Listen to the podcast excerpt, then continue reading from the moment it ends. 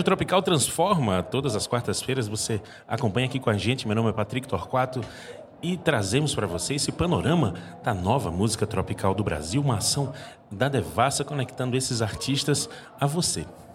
Hoje a gente conversa com ninguém menos que Alice Caime. Seguramente o trabalho que ela traz, as novidades que ela busca e a trajetória que ela vem construindo nesses anos pode confundir um pouquinho sua cabeça com o sobrenome que ela tem.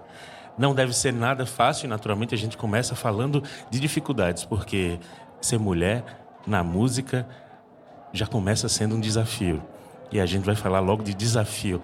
Carregar esse sobrenome norteia, atrapalha ou ajuda no seu trabalho? Alice Caime. Pouco norteia, meu amor. Obrigada por me receber. É, é, é uma coisa. Eu não gosto de chamar de peso, porque é uma coisa que deixa que põe a gente para trás, que, é, que diminui o ritmo da gente. E na verdade não é isso para mim, né? É, a família, o sobrenome, na verdade é uma honra é, e é um, um, um, privilégio que eu tenho é, na vida e dentro da música, né? Poder circular com essa marca, né? Com essa com essa linhagem. Então, é, é barra pesada, mas é bom. é muito interessante o tipo de pop que você busca fazer. A gente tem no Brasil uma certa dificuldade de se encontrar nas nossas próprias realidades estéticas, meio que vendem para a gente vergonha das nossas principais características estéticas. Eu queria que você falasse um pouco de como você bebe nessas coisas, desde um, de um brega romântico pernambucano, né, até chegando mais recentemente aí a um, uma música com a tocha assinando esse pagodão, enfim, como é que você enxerga essa nova música tropical do Brasil que tem a cara de Brasil e que venderam vergonha para a gente durante tanto tempo? Pois é, é, há essa, essa, essa coisa taxativa né, do artista brasileiro, do estilo brasileiro, inclusive do estilo popular, da música popular, como sendo algo inferior, né, como sendo algo que não deve ser feito por artistas que, por exemplo, sei lá o quê. E existe tanto por causa do meu sobrenome também uma, uma expectativa de uma, de uma suposta qualidade dentro de uma tradição que não cabe. Eu acho que hoje a gente tem movimentos interessantíssimos acontecendo. Como sempre, a Bahia efervescendo muito, muito, muito, é, com grandíssimos talentos, como sempre foi. A Bahia é um, um, é um lugar histórico nesse sentido.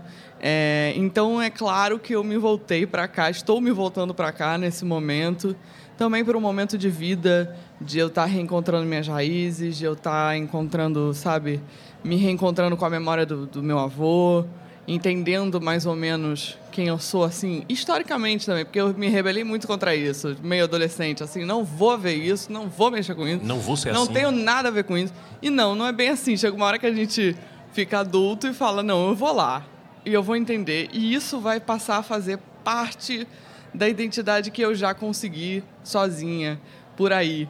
Então, eu durante a minha carreira experimentei muitas coisas e eu acho que a gente está aqui para isso, sabe?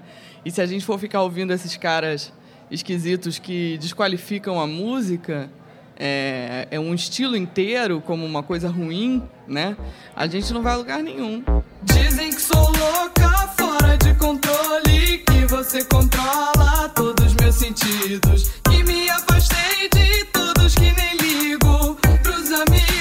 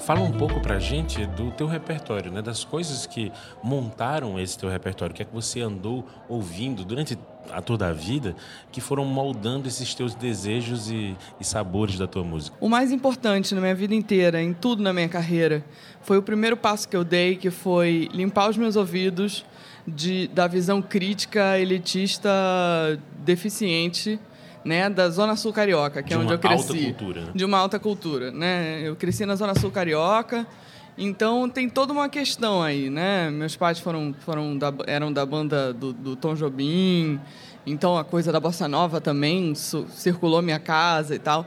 Mas a primeira coisa que eu fiz foi não olhar para isso. Então eu vim de um lugar onde só se ouvia, só se ouvia era João Gilberto, enfim. E aí eu comecei a sair fora. E aí eu comecei a buscar entender é, a Tropicália, por exemplo. Comecei a estudar essas coisas, fui estudar teatro. E o teatro me ensinou a, a, a- me despir mais ainda meu, da minha visão crítica. Então acaba que a minha escolha de repertório é toda emocional, sentimental, muito pouco é, taxativa esteticamente, sabe? E muito mais uma coisa assim do que eu sinto, do que a letra diz, de como aquilo me toca. Por exemplo, Louca, que eu gravei, que é um brega de, de Recife, né? É super famoso lá, que depois eu fui descobrir que era uma versão de O uma música da tamanho, Thalia, sim. porque eu conheci o Kitara. Tava na playlist de uma amiga e eu fui amaldiçoada por essa música, porque eu não parava de cantar essa música, e essa música não saiu da minha cabeça durante um mês. Aí eu falei, se eu não gravar isso, eu não sei o que eu vou fazer. Então não é aquela coisa é, tão, sabe, fria calculista que as pessoas costumam ter no mercado também, né? Por parte da gente, às vezes, às vezes o pessoal perde a mão. É, então eu peguei essa música e gravei essa música. E é um brega. E, foi, e a gente gravou em funk, eu e João Brasil. Sentei com ele e falei, preciso gravar essa música, me ajuda aí. E aí a gente fez o arranjo e lançou. E foi, é uma das minhas músicas mais bem-sucedidas, assim. É, e eu não, não achava que ia ser. E aí funcionou super. E, enfim, quando eu escolho é, músicas para versionar, o, a minha ideia é toda essa. É sentimento, é o que a letra diz, é a melodia, sabe? Que venha do coração, entendeu? E que seja popular. Eu gosto muito da música popular. Pois é, eu queria que você falasse um pouco mais desse caminho aí. O que é que tu ouve? Pois é, eu ouço de um tudo, assim. E eu tô muito. Eu tô agora. Já faz um ano que eu tô muito apaixonada por pagodão. Eu vinha vindo numa onda de, de ouvir muito reggae, de, de ouvir muita coisa, sabe, é, swingada, assim. E aí eu fui entendendo o pagodão por dentro. E fui buscando saber das raízes, das bandas antigas, tradicionais daqui. É, se é que se pode chamar pagodão de tradicional, de forma alguma, mas Sim. de um tempo já é, que é acontecem. Fantasmão, Piscirico. essa Exatamente, é principalmente o é Fantasmão. pagodão Quando eu vi. Fantasmão, eu falei, não entendi. Aí eu vi de novo, falei, não entendi de novo, eu preciso entender isso aqui.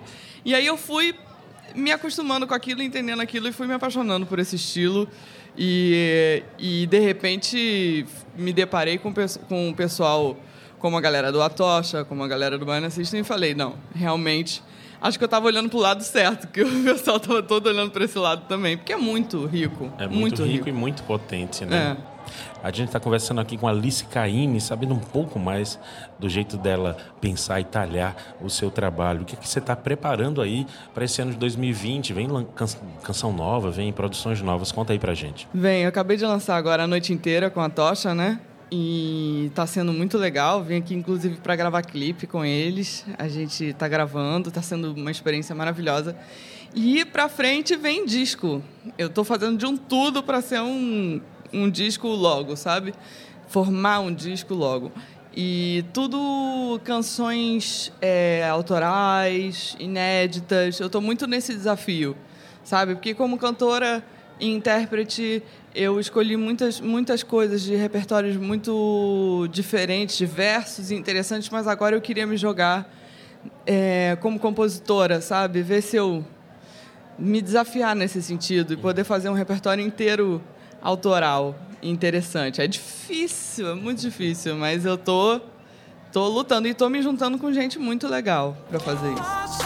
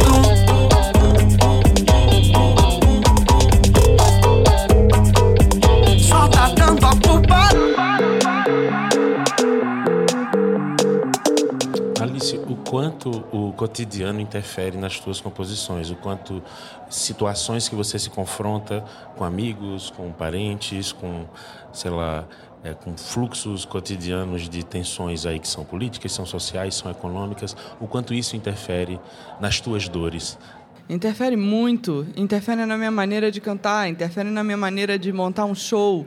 É, eu, por exemplo, durante um, um tempo, é, eu vinha vindo com um show pop, do disco pop, que é o Alice, e aí, de repente, eu comecei a ver um público que estava precisando de uma outra coisa, e comecei a perceber, é, assim, não é que eles não estavam gostando, mas eu percebi que eles precisavam de uma outra coisa, e eu também. E aí eu fiz o Electra, que é um disco muito denso, um disco de intérprete, voz e piano, com um show teatral assim, teatral, tragédia grega mesmo. Eu fui lá nas origens e falei, não, já que a gente está passando por esse momento, todo mundo junto, vamos passar por esse momento. Aí eu me arrastei no chão também, porque eu precisava passar por isso. Aí agora eu falei, bom, já deu de dor, né? Acho que a gente já transmutou essa situação e a gente já está olhando para frente. Então eu queria agora, o que eu estou fazendo nesse processo novo é criar tudo do zero. Eu estou saindo de novo de um disco de intérprete para um disco de autora. É, eu, eu, fiz um, eu fiz um disco de intérprete que foi o Rainha do Jazz, depois eu fiz um disco de autora que foi o, o Alice, eu fiz um disco de intérprete que foi o Electra e agora um disco de, de autora. E é engraçado agora. Acabei de perceber que eu alterno as duas você coisas. fez um zigue-zague aí sem querer. Eu, eu alterno as duas coisas, parece que é para não cansar muito uma parte, sabe? Porque compor é, é punk também. E ficar muito na, na coisa do teatro também é difícil. Então eu vou alternando para poder ter um descanso. A gente está vivendo no Brasil um ciclo de música pop provocadora que está conectando muita gente. Muitos feats, que é uma tendência, enfim, do, do mercado, Mercado acredito. geral. Mas está conectando muita gente que traz discursos muito interessantes, não só nas letras, mas na, na vida real. Eu queria que você falasse um pouco disso daí. Figuras como Pablo Vittar, Maju, enfim, que estão se conectando e estão se faz, tão fazendo essas músicas novas. Você também fez alguns feats com figuras assim. Eu queria que você falasse um pouco de como você enxerga isso, de você ah, transbordar para um público daquele outro artista e da mesma maneira uma galera que é público daquele outro artista descobrir você. Como é que você enxerga isso? Isso é muito louco. A cultura do feat, eu vou chegar lá. Mas, assim, o, o- em relação a Pablo Vittar, que é, é, é uma pessoa muito próxima de mim, eu sou muito próxima do Gork, que é um dos produtores né, fonográficos dela e também empresário. E eu sou amiga dele há muitos anos, então eu acompanhei todo o crescimento. Eu acompanhei a escolha de trabalhar com ela, eu acompanhei a, a escolha dos compositores, eu acompanhei toda a formação da Bravo Music, eu acompanhei tudo isso de muito perto e por isso saiu o feat, eu te avisei, com a Pablo Vittar também, que foi muito legal. É, e a gente não esperava que fosse uma ser uma coisa tão rápida.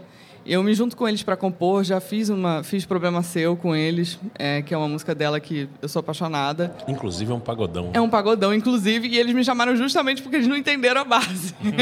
eles falaram: olha, eu não entendi essa parte da base, porque foi de uma pessoa daqui, o Noise Man, da Bahia. Eu falei: não, é assim, ó. Aí Deixa eu te mostrar um eu eles falaram, mas faz um negócio mais durinho. Eu fiz, problema seu. Eu falei, "Pô, bota assim, porque o swing já tá todo atrás.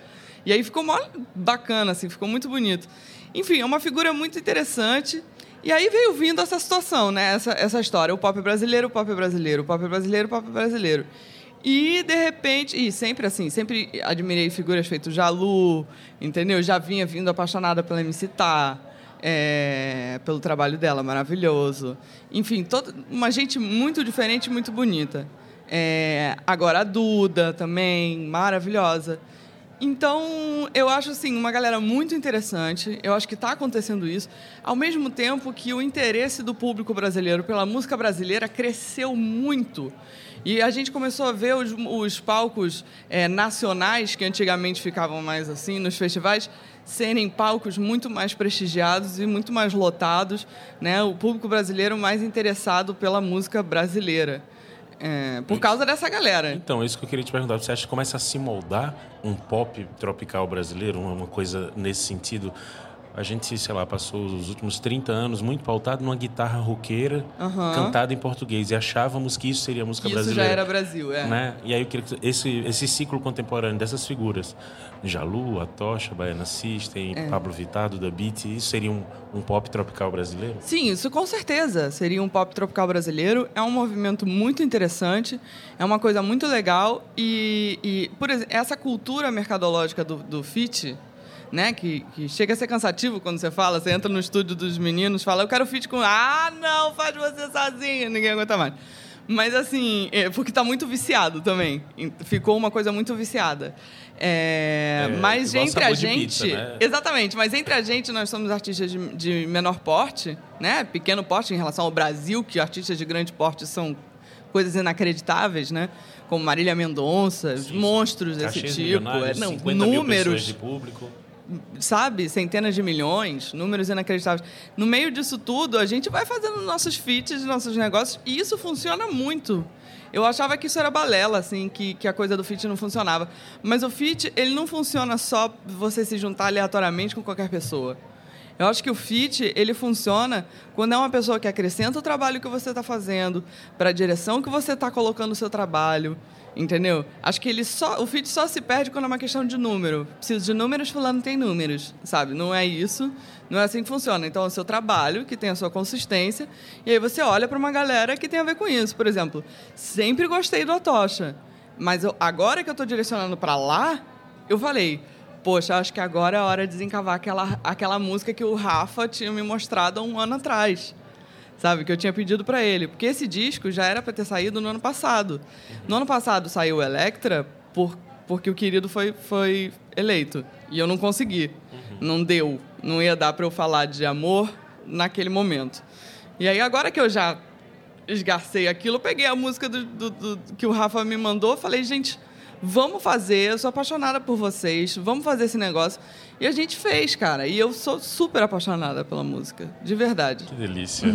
Alice, queria te agradecer muito esse papo, esse papo super bacana e desejar muito boa sorte. 2020 seja muito potente para você. Obrigada pra você também. Obrigada por me receber. Essa é a Rádio Tropical Transforma. Todas as quartas-feiras você pode escutar a gente aqui no Spotify. Então acompanhe a hashtag Tropical Transforma. Valeu.